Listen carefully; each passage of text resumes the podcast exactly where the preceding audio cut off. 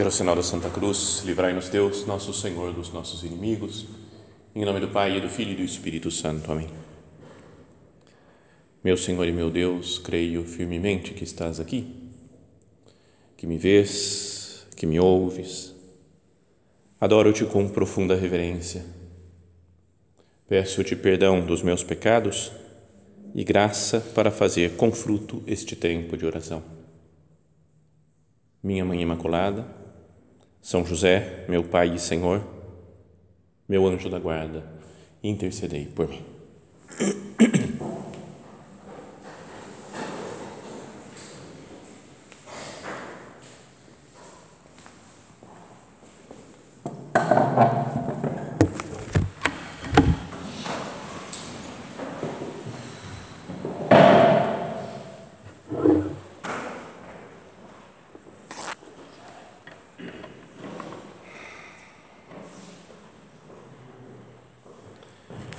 Chegamos na nossa última meditação desse nosso desses, desses dias de convívio e última meditação dessa série sobre a vocação.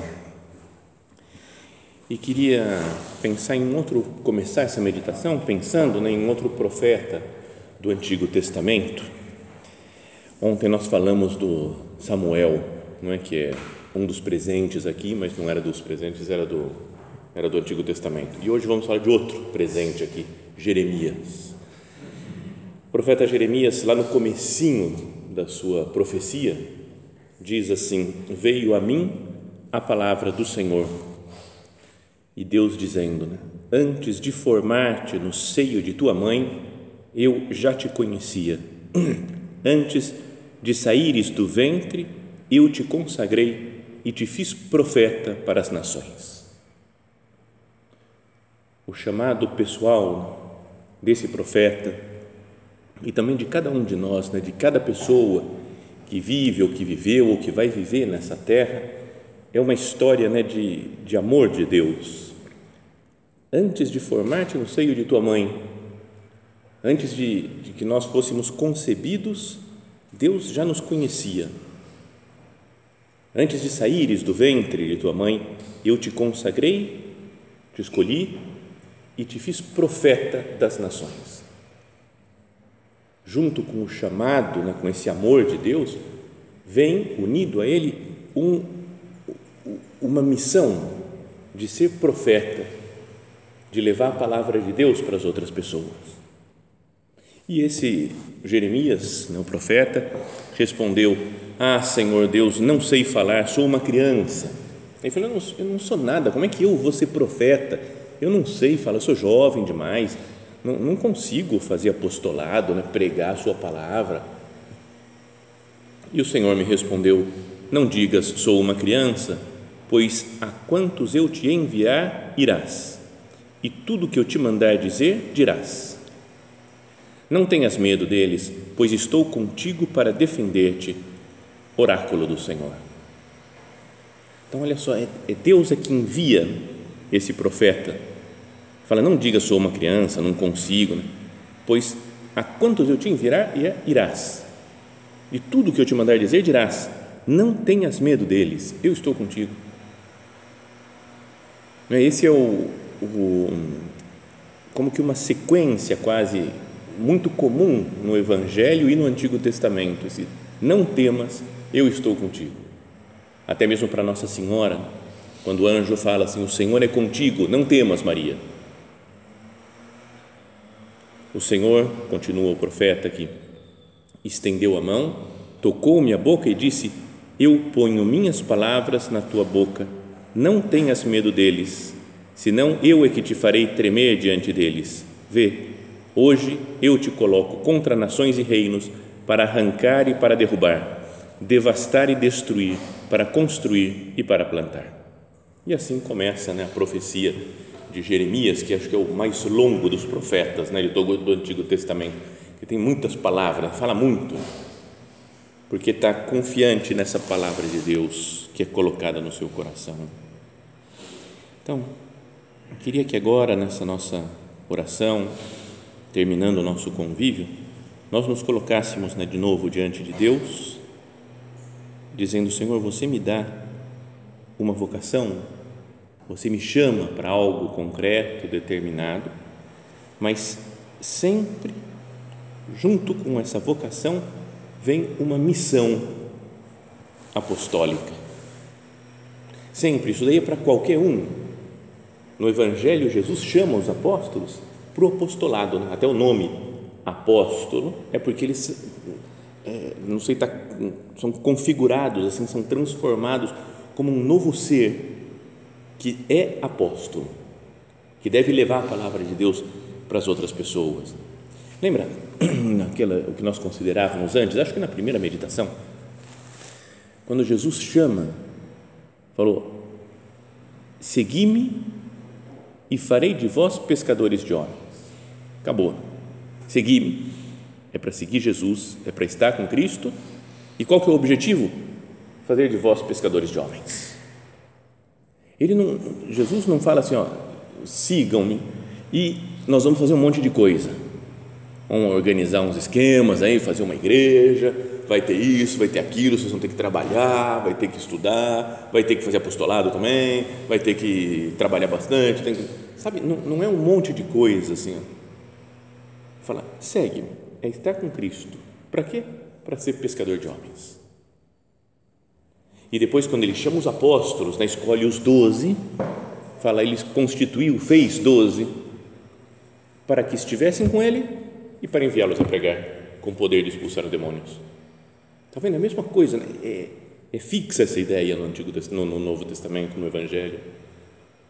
O chamado de Cristo é para estar com Ele, santidade, e para salvar as pessoas, para levar a palavra de Deus aos outros, apostolado. Esse é, é a finalidade da vocação. Para que, que Deus chama? Santidade e apostolado, evangelizar. Então, Vamos pensar agora né, na nossa missão apostólica. Qualquer que seja a minha vocação, se você casado, solteiro, é, leigo, padre ou religioso, ou o que for, todas essas vocações têm uma, podíamos dizer, uma derivada apostólica, né? uma, um objetivo apostólico. Lembra quando Jesus, já falamos isso outras vezes, em outras meditações. Mas lembra quando Jesus vai eh, subir aos céus? Acabou, digamos assim, a sua missão aqui na terra, ensinou, fez milagres, né, morreu na cruz, ressuscitou, se encontrou ressuscitado com os apóstolos. E chega um momento em que ele vai subir aos céus, na sua ascensão, né? se reúnem as pessoas e Jesus fala as últimas palavras dele e vai subindo ao céu as últimas palavras de Jesus devem ser para a gente prestar atenção. Né? Sabe, uma pessoa que está indo embora, fala assim: ó, não esqueça disso daqui, ó. Isso é que é o fundamental. Não esqueçam desse negócio. É o que vocês têm que fazer daqui para frente.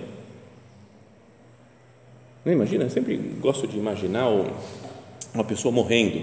Se a pessoa está consciente, mas está percebendo que está morrendo, então ela chama as pessoas que estão perto dela e diz umas coisas. Né? Mas sabe, fala, eu estou morrendo, deixa eu falar o que é fundamental. Minha avó, por exemplo, perdão por contar coisas da família, assim, pessoais, mas minha avó foi super santa, né? uma mulher que rezava, rezava, rezava o tempo inteiro.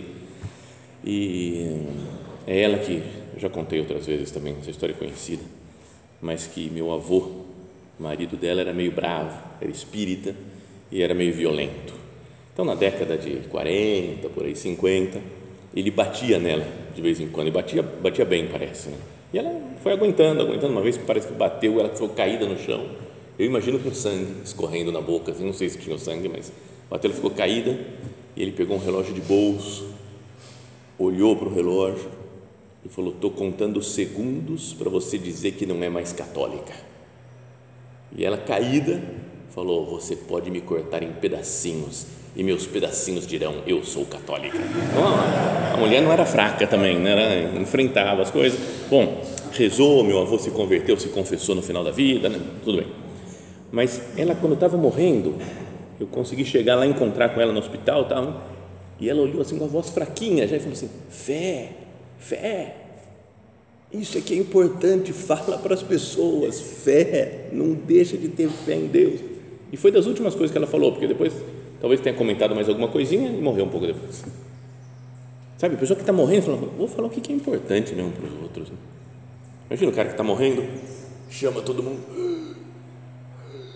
vai chegando o pessoal, a família, aí ele fala, a porta da geladeira está aberta e morre. Você fala, cara, gasta o último arzinho para falar uma coisa importante, né, cara? Que está aberta, não é? Então, o que a pessoa fala no final da vida é fundamental. E o que Jesus fala ao subir aos céus é: ide por todo o mundo e pregai o evangelho a toda criatura. Então, isso daqui é para levar a sério. Né? Assim, eu não, acho que eu não estou levando tão a sério isso. Né? Já pensou, Jesus, estamos lá na, na ascensão, imagina. Vemos Jesus começar a subir aos céus e fala: ide por todo mundo e pregai o evangelho a toda criatura.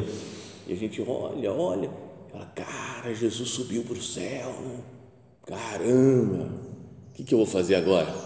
Ah, sei lá, né? Eu vou dar uma estudada, eu já bato uma bola aí, entrar na internet, vamos lá, né? Ver se tem umas mensagens, ver notícias. Tudo isso é importante fazer também, né? se divertir, estar informado sobre as coisas do mundo. Mas se eu esqueço essa mensagem final de Cristo, ide por todo mundo, pregai o Evangelho a toda criatura, será que eu não estou jogando fora a minha vocação?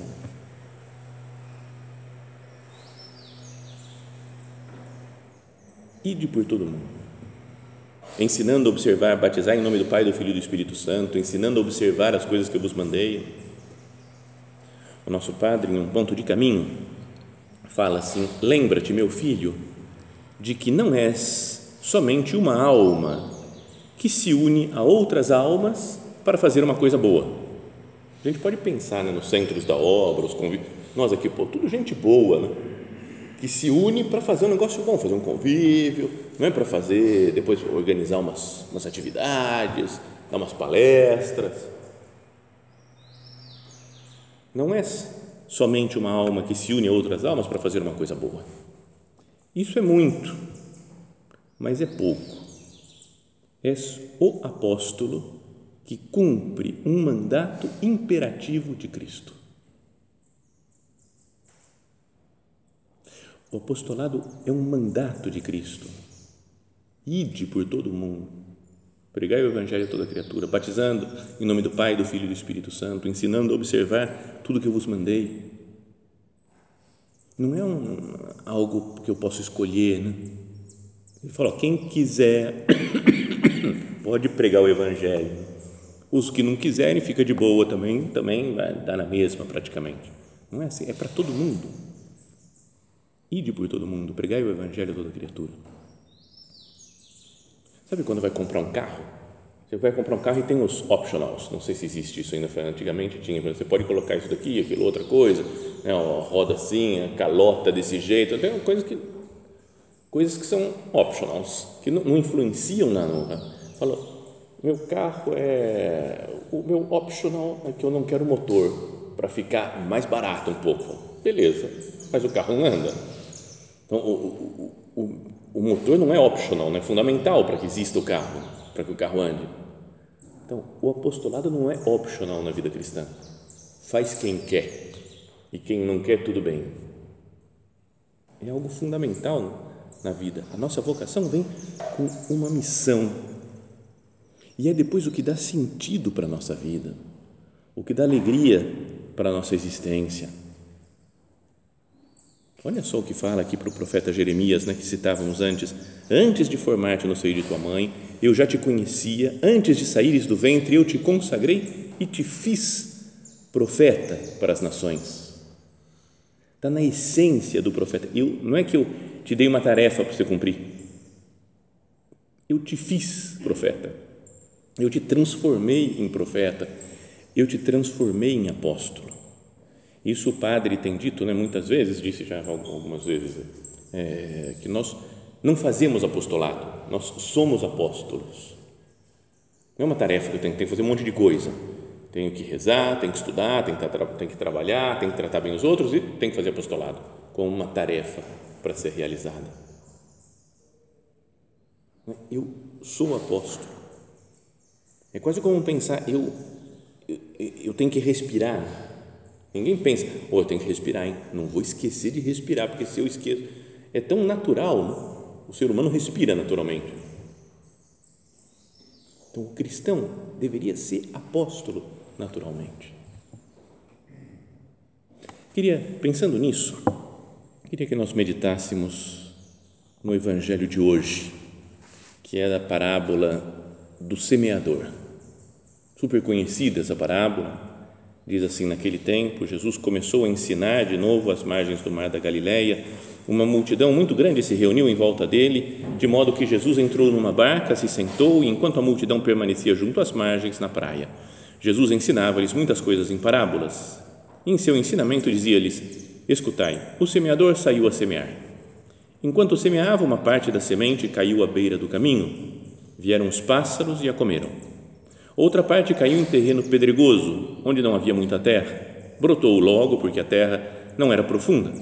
Mas quando saiu o sol, ela foi queimada, e como não tinha raiz, secou. Outra parte caiu no meio dos espinhos os espinhos cresceram, a sufocaram e ela não deu fruto. Outra parte caiu em terra boa e deu fruto, que foi crescendo e aumentando, chegando a render 30, 60 e até 100 por um. Essa é a parábola que me faz lembrar, contando, voltando a contar histórias pessoais, do primeiro dia que eu fui no centro da obra. Um amigo lá, o Renato, tinha, como tinha contado, me levou no centro só que daí de repente ele sumiu, ele foi falar com o padre. Ele sumiu, estava falando com o padre. E um outro amigo me disse: Vem cá que eu vou te apresentar o Luizão. Eu falei: Luizão, quem é esse cara? E era o diretor do centro na época. E aí eu apresentei, fazia meia hora que eu tinha chegado na casa. E aí o cara chegou e falou assim: Ó, esse daqui é o Luizão. E esse daqui é o Guilherme. Ele falou: Tudo bem. Aí o, o nego disse: Luizão, sabe aquelas aulas de doutrina que você está me dando? acho que você podia dar umas aulas de doutrina para o Guilherme também. E o Luizão falou, vamos fazer o seguinte, nós organizamos uma, um grupo de aula, nós três, e eu dou aula para vocês dois juntos. E falou, ah, beleza, vamos fazer. Eu falei, ah, top, tudo bem. Então vamos lá. E subiu, levou na direção lá no andar de cima e começou a me dar aula. Então, eu acabei de chegar no centro e comecei a ter uma aula de doutrina. E o que o tal do Luizão fez? Ele mora, vai mudar agora para Curitiba, agora daqui a pouco. Ele abriu o Evangelho e leu essa parábola do semeador, primeiro dia que eu tinha ido conhecer a obra. Fechou o Evangelho e falou: E aí, que, que você entendeu disso? E eu não lembro o que eu falei, dei alguma, dei alguma explicação, o que, que significava, né, o semeador, não, não lembro como é que foi a ideia. E aí ele falou: Não, errado. Cara, eu fiquei com uma raiva, eu falei: O que, que esse cara está pensando, que eu estou errado? Quase fui embora do centro, eu não piso mais aqui, está pensando o que esse negro daí? E daí ele, a, palavra, a parábola continua, os apóstolos ficam sozinhos com Jesus e perguntam o sentido da parábola e ele fala, o semeador semeia a palavra. Então a semente é a palavra. E aí ele começou a explicar a explicação que Jesus dá e eu vi que não tinha nada a ver com o que eu tinha falado. Então o Luizão lá estava certo, porque Jesus estava junto com ele também, mesma ideia. Se eu tivesse continuado a ler, eu ia ver a explicação. Mas o que Cristo fala, então, explicando essa passagem, é que o semeador semeia a palavra, a semente é a palavra de Deus, que vai caindo em tipos diferentes de terreno. Uns são aqueles que sei lá, quando era criança, ouviu a palavra de Deus, vem depois o demônio, né, como as aves do céu, e come e leva embora a semente. Outros são os que não têm profundidade, né, caiu num terreno pedregoso, então conhece a doutrina, a fé, né, reza um pouco, mas tudo muito superficial. E quando vem a tribulação, as dificuldades, o cansaço, desiste de seguir o caminho de Deus. O terceiro cai nos espinhos e vai crescendo a planta, mas os espinhos vão crescendo junto e sufocam aquela planta. É como uma pessoa que está crescendo na vida espiritual, mas outros interesses né, dinheiro, sexo, prazer, comidas, vida futuro, social, vai crescendo junto e ele acaba se sufocando a, a semente que ia, podia dar fruto de santidade. E o quarto é que caiu em terreno bom e deu muito fruto. E continuou gerando outras sementes. Né? Fez, são frutos apostólicos né, de levar para Deus muita gente. Então, a gente sempre medita assim e, e tenta se colocar num dos tipos de terreno. Né? Não é sempre que a gente pensa, qual desses quatro tipos de terreno eu sou? E me atrevo a dizer que todo mundo se coloca no segundo ou no terceiro tipo. Porque ninguém aqui fala, não, eu sou, como caiu na beira do caminho, as aves do céu comeu, eu não tenho, não tenho fé, não tenho nada. Não, tenho, tanto que estou aqui no convívio, rezando, vamos participar da missa, plena quarta-feira de janeiro, 8 horas da manhã, participando da missa, alguma coisa de, vida, de piedade eu tenho. Então não estou no primeiro grupo. Mas também ninguém se coloca no quarto grupo. Terreno bom, fala, eu sou terreno bom. Cara, o que eu dei de fruto nessa vida já, de santidade, de apostolado, eu sou o cara. Então, praticamente ninguém né, que procura viver um pouco da fé se coloca nesses dois. Mas só no, no que é meio superficial ou no que se deixa levar por outras coisas, né, por outros prazeres da vida. Bom, cada um pode meditar como quiser, mas eu queria sugerir que nós, agora pensando na nossa missão, imaginássemos que nós somos o semeador, não o terreno. Eu sou como semeador, eu tenho que ser outro Cristo, pela graça do batismo, pela comunhão, eu, eu tenho que ser Cristo. E Cristo é, nessa imagem aqui, o semeador que semeia para todo tipo de gente.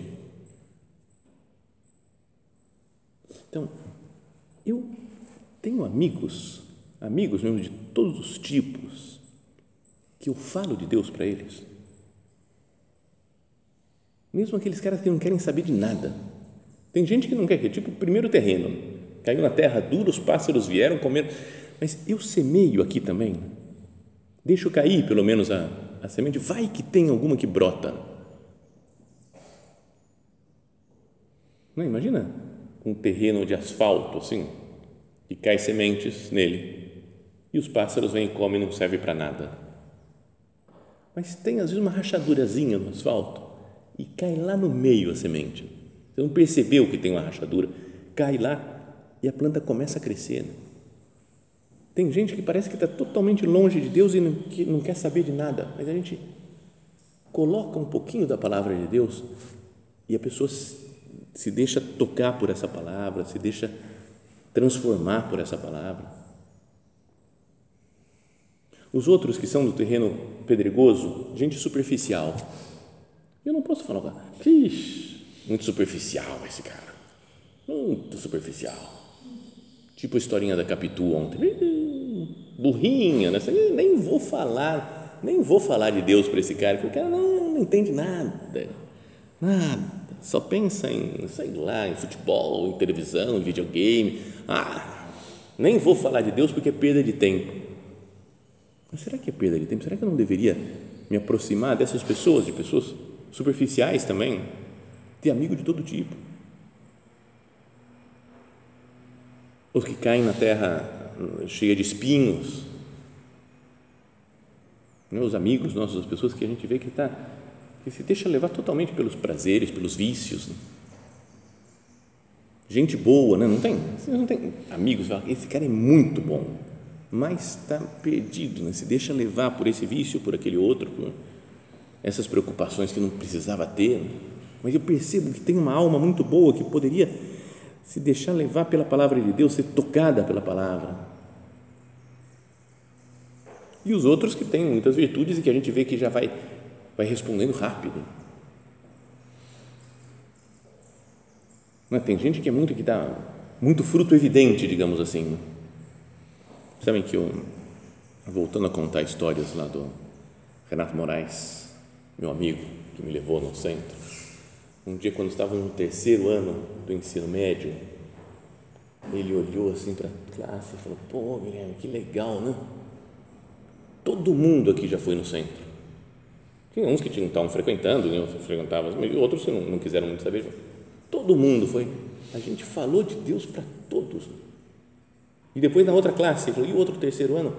Foi vendo, esse, esse, esse. Cara, também, tá né? Todo mundo. E depois do segundo ano, assim, tinham vários, um monte do primeiro ano, mas era um monte, sei lá. Eu gosto de dizer que nós dois juntos levamos umas 80 pessoas, acho que no centro, mais ou menos, na época do, do colégio. Eu levei duas, ele levou 78. Mais ou, menos, mais ou menos essa divisão que foi. Mas não é? Ele falava de Deus para todo mundo, né? tem sem medo nenhum, e era amigo de todo mundo, como ele era muito inteligente, todo mundo queria estar com ele, estudar com ele, perguntar dúvidas. Ele ia falando de Deus abertamente, sabe? Tinha amigos do tipo terreno duro, pedregoso, espinhoso e terreno bom. Todo mundo. E ele falava de Deus para todas as pessoas. Será que não deveria ser assim, né? uma, uma pessoa que vai pregando a palavra de Deus sempre? Tem um ponto de caminho que diz semear. Saiu o semeador, semeia a mãos cheias, alma de apóstolo. Sabe, pega, enche a mão de semente e vai, vai semeando, sem medo, sabe? Não é? Vou colocar uma sementinha aqui, porque eu vejo que o terreno aqui é bom. As outras eu vou guardar para o momento oportuno vai semeando, vai falando, e depois, depois a gente vê. Né? Diz assim o São José Maria: O vento da graça arrastará a tua semente se o sul onde caiu não for digno. Se eu falei de Deus aqui para uma pessoa que não quer nem saber de nada, tudo bem, o vento da graça vai arrastar para outras pessoas. O vento da graça arrastará a tua semente, se o sul onde caiu não for digno. Semeia e fica certo de que a semente vingará e dará o seu fruto. Então, que nós nos sintamos muito apóstolos, semeadores, profetas. Senhor, me dá essa visão, né? Você me fez profeta das nações, você me fez semeador, você me fez apóstolo não é uma tarefa extrínseca, né? o apostolado, a evangelização, levar a palavra de Deus para os outros, não é uma, uma coisa imposta de fora que não tem muito a ver com a minha vida. Sabe, do mesmo jeito que eu sou da minha família e tenho as características da minha família, o sangue da minha família, os traços fisionômicos da minha família, que a gente percebe, às vezes fala, pô, esse daqui é irmão daquele, que é irmão desse, daqui, porque tem o mesmo os mesmos traços, que essa seja a nossa característica, característica do cristão, que é apóstolo, profeta, semeador. Ai de mim se não evangelizar, falava São Paulo falava. Eu tenho essa esse não sei se desejo queimando no meu coração também. Eu quero levar Cristo, que é a melhor coisa que existe é melhor, a grande alegria da minha vida, eu quero transmitir aos outros. Sério, a vida ganha um sentido novo. Quando a gente não vive só para nós mesmos, mesmo até para coisas boas, né, de santidade, não, eu tenho que me aperfeiçoar, eu tenho que alcançar virtudes, eu tenho que ter o um, meu plano de vida espiritual, eu tenho que cumprir. São coisas boas, mas podem ser um pouco centradas em nós, isso às vezes. Né? Quando eu penso, eu vou levar Cristo para os outros, vou transformar minhas, meus amigos, transformar a sociedade que me circunda. Isso dá sentido e dá alegria para a nossa vida, porque a vocação sempre traz consigo uma missão. Terminando a nossa meditação, terminando o nosso convívio, vamos nos dirigir a Nossa Senhora. Né? Quando veio o Espírito Santo no dia de Pentecostes e assim começou aquela grande expansão da igreja, três mil pessoas que foram batizadas logo de cara, Maria estava junto deles. Então, junto de nós também está Nossa Senhora, na nossa missão apostólica, nos animando, nos incentivando, nos lembrando né, de que nós somos apóstolos, semeadores, profetas. Pensamos a ela, né, que sejamos realmente almas apostólicas que cumprem essa missão recebida de Deus. Nossa Senhora, Rainha dos Apóstolos, rogai por nós.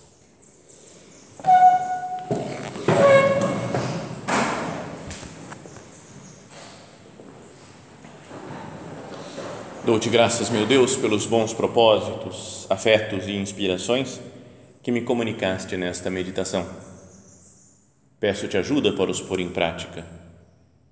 Minha Mãe Imaculada, São José, meu Pai e Senhor, meu anjo da guarda, intercedei por mim.